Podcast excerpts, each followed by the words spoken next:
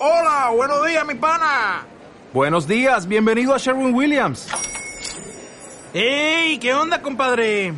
¿Qué onda? Ya tengo lista la pintura que ordenaste en el ProPlus app. Con más de 6.000 representantes en nuestras tiendas listos para atenderte en tu idioma y beneficios para contratistas que encontrarás en aliadopro.com. En Sherwin Williams somos el aliado del PRO.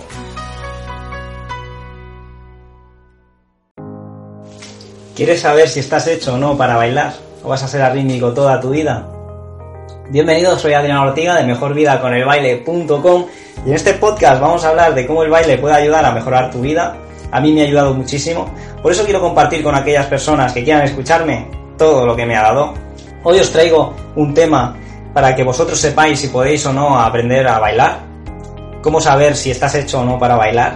Antes de nada, quiero contarte, o para ello quiero contarte mi historia, la historia de mis inicios, esa historia que cuando la recuerdo puedo sentir el calor, ese calor de la evidencia, la evidencia de que todos, absolutamente todos, podemos aprender a bailar.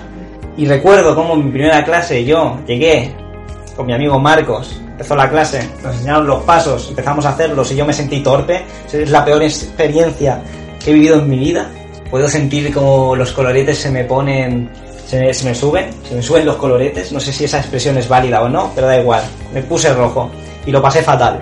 Entonces me dije, no puedo repetir esta experiencia en la segunda clase, así que voy a practicar todos los días. Y así lo hice, todos los días, al menos 15 minutos, estuve practicando, todos los santos días. Ahí, dale que te pego. Llegó la segunda clase. Y de hecho esperaba mucho que llegase esa segunda clase para que mis compañeros se quedaran flipados de cómo había progresado. Pero ¿qué pasó?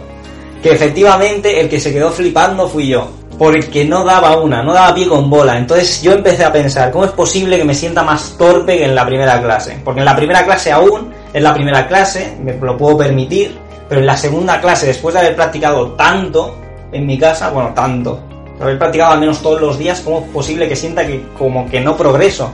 ¿Es que el baile no es para mí? Ahí realmente pensé si el baile era para mí o no, o si debería dedicarme a la poesía. Y lo que hice fue seguir practicando. En aquel momento seguramente se me cruzaron los cables y seguí practicando todos los días, un poquito. Había días que no practicaba, tenía tiempo, pero regularmente solía practicar. Al final del tiempo, de los meses, aprendí a bailar. Si me ves algún día bailando por ahí, pues verás tú o valorarás tú si se me da bien bailar o no. Cualquier caso, ¿por qué te cuento esto? Aparte de porque soy bastante egocéntrico y me, cuesta, y me gusta contar mi vida, también te lo cuento para que veas que no es tanto si estás hecho para bailar o no, sino si estás dispuesto a pagar el precio o no. Y ese precio que tienes que pagar para aprender a bailar puede variar dependiendo de la persona que seas. Hay un 0,1% de la población que es muy talentosa para el baile y se le da muy bien y aprende muy rápido. Lo más probable es que tú no estés en ese 0,1% y al igual que yo, y tengas que pagar el precio, primero el precio del esfuerzo, un esfuerzo que vas a tener que hacer y dedicarle horas porque nadie puede practicar por ti, y luego está el segundo precio, que es el precio de la identidad, que tú tienes una identidad de persona que no baila, si es que no bailas, si ya bailas, entonces nada, me callo. Pero si no bailas, tú tienes una identidad de persona que no baila. Y cuando bailes vas a tener una identidad de persona que baila.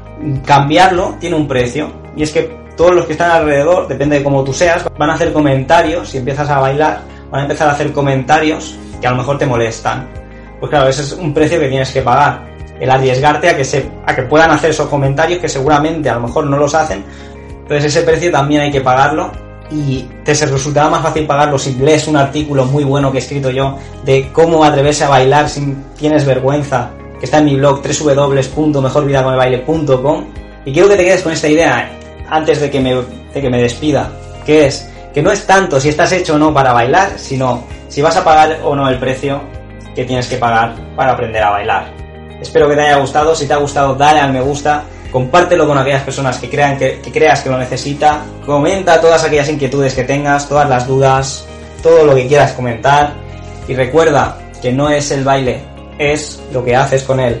Hasta pronto.